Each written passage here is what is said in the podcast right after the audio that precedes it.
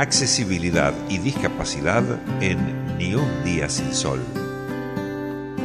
Como es habitual, a esta hora nosotros nos ponemos en contacto con nuestra compañera y amigo Caro Masochi. Ella habla en este programa de accesibilidad y discapacidad. Y qué mejor que hoy, miércoles 21 de julio, Día Internacional del Perro, de hablar de eso, de los perros de asistencia. ¿No es así, Caro? Buenas tardes. Hola, Juanpi, ¿cómo andas? Sí, es así porque la verdad que nosotros hablamos en esta columna todas las semanas de turismo accesible y, algo que muchos usuarios de perros de asistencia tienen problemas a la hora de utilizar servicios turísticos es que muchos prestadores no conocen la diferencia entre un perro de asistencia y una mascota, entonces empiezan las discusiones de que podés entrar con el perro, no podés estar con el perro y la verdad es un digamos es un mal momento que se podría subsanar o podría evitarse si se conociera la diferencia y la reglamentación que hay en nuestro país acerca de este tema. Sabes que yo mañana voy a estar viajando a la costa argentina y justo viendo la reserva que, me llegó por mail avisando de cuál era, cuál eran, cuáles eran todos los servicios, en el ítem donde dice mascotas, dice mascota, tal valor, perro de asistencia sin cargo. Es decir, que si una persona con discapacidad o con, accesibilidad o con poca accesibilidad debe ir con, su perro de asistencia, su, animal de compañía, díganme si es correcto decirlo de esa manera, eh, o de asistencia, es sin cargo. Ya te vi la cara cuando dije mascota con cargo, te vi a la cara, te, vi a los ojos y ya, ya te ibas a quejar, pero no, estaba bien aclarado. Y para hablar de eso, viniste con, compañía, estamos Ahí veo, la veo a Fernanda López Ayala y a su... ¿Es mascota? ¿Perro? ¿Cómo, cómo le decís, Fernanda, a ese can o a esa can que anda dando vueltas por ahí, por arriba tuyo? ¿Cómo estás? Buenas tardes. ¿Cómo estás? Buenas tardes.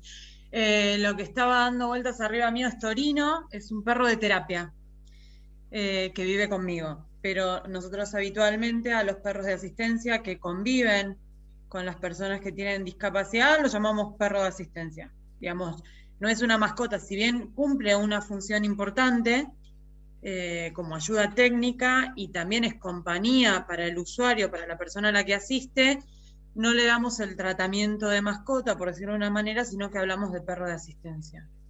¿Y ese perro de asistencia, que tiene alguna condición eh, en especial para ser formado o formada como, como perro de asistencia o cualquiera, cualquier animal puede ser como un perro de asistencia?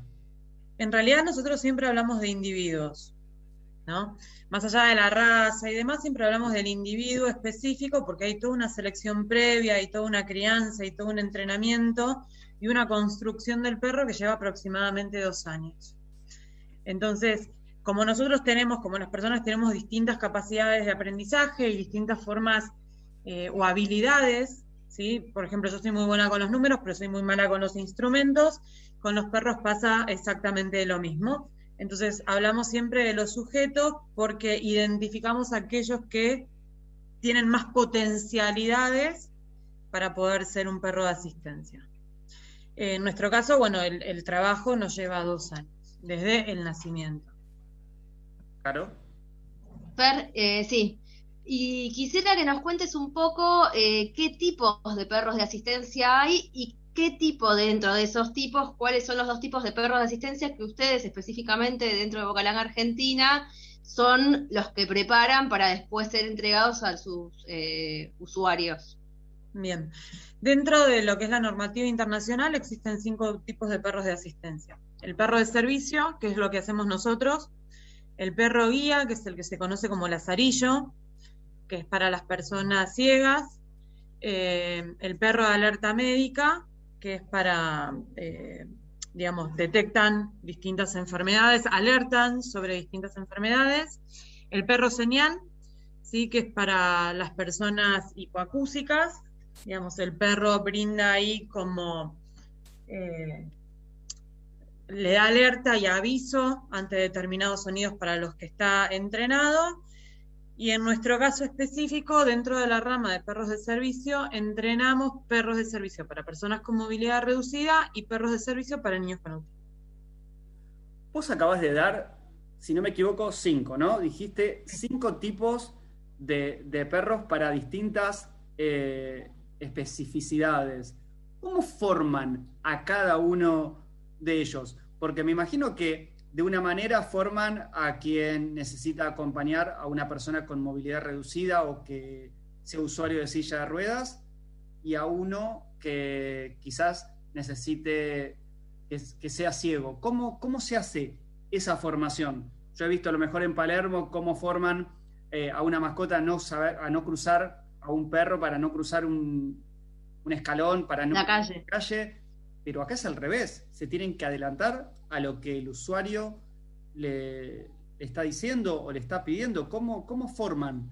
A... En nuestro caso, eh, que entrenamos solamente perros de servicio para personas con movilidad reducida y niños con autismo, hay una parte similar de entrenamiento para todas las disciplinas, pero dista un poco de lo que es un perro guía que tiene que ver un poco con lo que estás diciendo vos. Tiene que tener una desobediencia inteligente.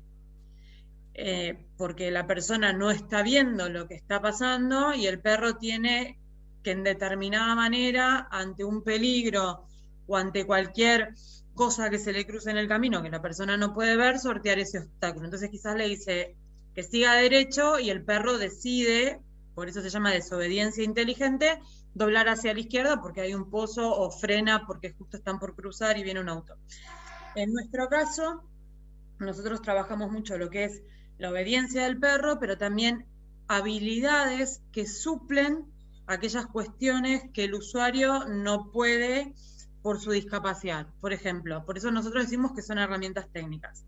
Nosotros les enseñamos a los perros a que puedan abrir una puerta, que la puedan cerrar, que puedan alcanzar un objeto que se cae del piso, o que el usuario le pueda decir, tráeme el control y que el perro le traiga el control remoto.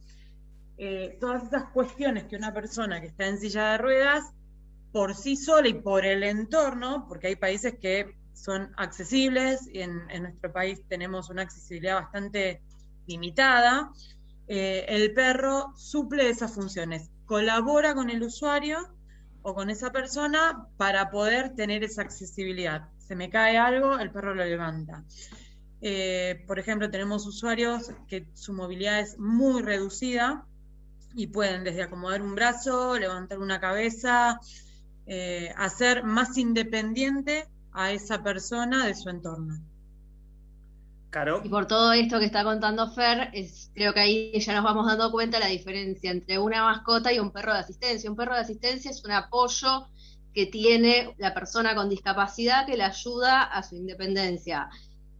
Que en este caso es un apoyo de un, brindado por un ser vivo, por otro ser vivo pero no deja de ser un apoyo, con lo cual la persona con discapacidad no puede ingresar a determinados lugares sin ese apoyo.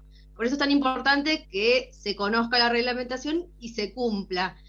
Fer, eh, la reglamentación en Argentina, por esto, yendo ya a lo que es el turismo accesible en nuestro país, eh, hay una ley argentina de perros de asistencia.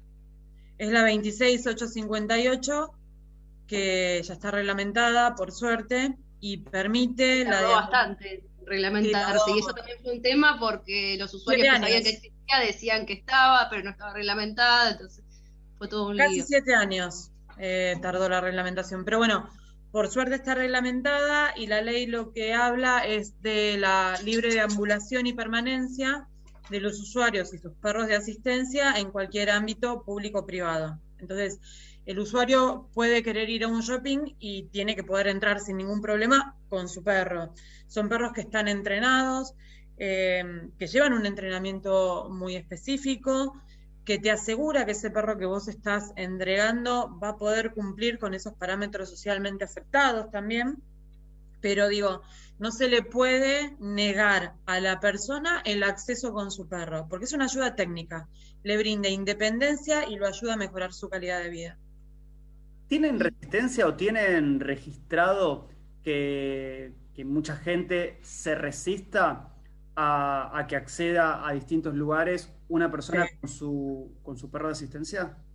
Sí, sí, ahora quizás es mucho menos que hace un tiempo atrás, porque nosotros trabajamos mucho lo que es redes sociales y tratamos de ir educando a, la sociedad y a la comunidad con nuestro trabajo, pero aún así, y habiendo una ley y demás, te pasa que muchas veces tenés que hacer como demostrar esa ley, instruir a la persona que te está negando el acceso, em, porque es, es, eso también, ¿no? Tenemos que enseñar de que existe una ley que deberían de conocer. Por ejemplo, el otro día yo fui a un shopping con uno de los perros y no me querían dejar entrar y fue, no, bueno, eh, yo tengo la potestad para poder entrar, no yo, el usuario, el niño con, con su mamá, ellos tenían la potestad para poder ingresar y nada, fue decirles, hay una ley, existe y vamos a entrar. Está muy bien, también continuamos con esto de que uno como usuario o una persona con discapacidad que necesita de esos apoyos, siempre debe estar educando, continuamente. Todo el tiempo. Siempre, y nosotros siempre hablamos de, desde el hacerlo, digamos, de la mejor manera posible, porque no se puede educar a los gritos ni enojado, sino que siempre decimos, mira, existe esta ley, conocelo, llama a tu superior, eh, siempre tratamos de ir por ese lado, porque termina pasando que cuando te dan un poco de resistencia y entienden, eh, bueno, esto lo vamos a dejar acá ya puesto, vamos a imprimir una, copia de la ley, vamos a avisar a todo el personal, vamos a hacer una capacitación. Estamos en una época en la que, por lo menos en nuestro país, hablamos mucho de lo que es la inclusión, pero hablamos nada más como que no, no sabemos como sociedad bien cómo lo que es la inclusión y cómo incluir. Y bueno, y esto tiene que ver con la educación también, con empezar a educar a la gente, a la sociedad respecto eh, de estas cuestiones que hacen a que una persona con discapacidad pueda deambular y pueda permanecer junto a su perro de asistencia en cualquier sitio. Fer, y hablando de la sociedad, hay tres patas en la sociedad, o por lo menos en este tema. Tenés al usuario del perro de asistencia, los prestadores turísticos, y por otro lado está la gente que no es ni usuaria de perro de asistencia ni prestador turístico y que va por ahí en un, eh, está en un hotel con, junto con estas personas o en una excursión y que obviamente si le gustan los perros lo que va a tender a hacer es a decir, ay, qué lindo perro y tratar de acariciarlo, de besarlo, de, sacarse una foto, lo que sea. ¿Nos podés dar algunos tips chiquititos de qué tenemos que hacer cuando el perro de asistencia está cumpliendo con su rol de perro de asistencia, que aclaramos no es 24/7, sino en momentos determinados? Sí, en ese momento cuando nosotros veamos un perro que está identificado como perro de asistencia, no tenemos que distraerlo de ninguna manera, porque está supliendo y está colaborando con una persona y puede poner en riesgo la integridad física de esa persona si se distrae o si lo llaman por algo. Jamás ofrecerle comida al perro, ¿sí? Y siempre, antes de acercarse al perro, preguntarle al usuario si pueden hacerlo y pedirle autorización al usuario para, si él permite, que lo acaricien. Digo, nunca acercarse, uno va por la calle caminando y la gente te dice, ay, qué lindo perro, y te lo toca. Bueno, una cosa es una mascota, que aún así está mal, porque hay que pedir permiso para tocar al perro. Eh, pero en el caso, Sí, sí, a mí me pasa, con, los míos me pasa todo el tiempo. Sí, a mí con el mío también. ¡Ay, qué lindo! Y este. ah, no. Yo tengo uno que se desvive por el amor y tengo otra que los mira como diciendo, no me toques. Y sigue caminando. Pero en el caso de los perros de asistencia es muy importante respetar eh, al usuario y respetar la atención que el perro tiene que tener hacia el servicio que está brindando. Y como dijiste vos, el perro no está trabajando 24/7, el periodo de trabajo, por decirlo de una manera que tiene, que es acompañar a esa persona, eh, en vía pública es, es muy poco. Después los perros, la verdad que llevan la vida ideal porque están con su dueño 24/7. Yo me voy a trabajar y los míos quedan solo 8, 9 horas y el perro de asistencia está en compañía de su usuario todo el día. Fernanda López Ayala, de Bocalán, Argentina, ¿cómo pueden hacer los usuarios que se quieren acercar a Bocalán? Por un lado, para apoyar, para colaborar, para, para asistir quizás de la manera que puedan, porque quizás algunos pueden asistir con dinero, otros con trabajo, otros con alimento o simplemente con, con ayuda. ¿De qué manera, cómo y a dónde se pueden acercar para que ustedes puedan seguir seguramente trabajando y, formando eh, perros de asistencia? Más perros. Sí, mira, nosotros tenemos una página web que es vocalanargentina.org.org. Ahí están las diferentes formas de colaborar. Eh, no solo necesitamos, como todo, ayuda monetaria, sino que el voluntariado para nosotros es muy importante y sobre todo las familias de socialización, que son esas familias que van a tener a los cachorros los primeros meses de su vida, en donde se empieza a construir el carácter y la educación de un perro de asistencia. Eh, entonces, ese tipo de colaboración para nosotros es sumamente importante y es lo que nos permite poder seguir avanzando y tener cada vez más perros. ¿Caro? No, creo que, que dijimos todo. Ah, lo que sí, bueno, también en la página van a encontrar, por si les interesa, no, no el tema por ahí tanto de, de ayudar, sino de poder formarse como entrenador, eh, sí, como entrenador, está bien dicho, ¿no? Entrenador de perro de asistencia. Ah, en realidad es sobre entrenamiento, no es como entrenador, sino es entrenamiento de perros de asistencia. Ok. Y en intervenciones asistidas con, animales, También está ahí. Y para eh, poder eh, también contactarse con ustedes en el caso de que quisieran tener un perro de asistencia para que ustedes este, puedan evaluar si el, potencial usuario puede aplicar a tener el perro de asistencia, ¿no? En nuestra página eh, están los distintos programas que tenemos para perros de asistencia, donde las personas ingresan y tienen que completar un formulario que después nosotros evaluamos. Eh, lo mismo que para los cursos, ahí están todos los cursos que damos anualmente para que puedan ver cuál es la temática y puedan inscribirse. Son cursos que no requieren una formación previa, por lo cual cualquier persona que tenga deseos o interés de aprender a trabajar con perros puede hacerlos y son cursos que nos permiten también recaudar fondos para poder seguir con esta misión, ¿no? Fernanda López Ayala de Bocalán, Argentina, gracias por este contacto con nosotros. Esperamos que se acerquen a través de esta nota muchas personas, o por lo menos muchos voluntarios para colaborar con ustedes. Un gusto haberte conocido. Igualmente a ustedes. Caro Masochi, nos reencontramos la próxima semana para seguir hablando de accesibilidad, seguramente, y de turismo accesible, ¿por qué no en toda la República Argentina? Ya pasando la primera semana de vacaciones de invierno, ¿le parece? Pero por supuesto, nos encontramos el próximo miércoles a la misma hora por el mismo canal. Un beso arroba accesibilidad, si no me equivoco, si cada, cada, vez que lo digo lo digo mal, pero ustedes buscan Argentina. No, no, no, está muy bien, accesibilidad está perfecto. La encuentran a ella en todas las redes sociales. A ambas nos reencontramos la próxima semana.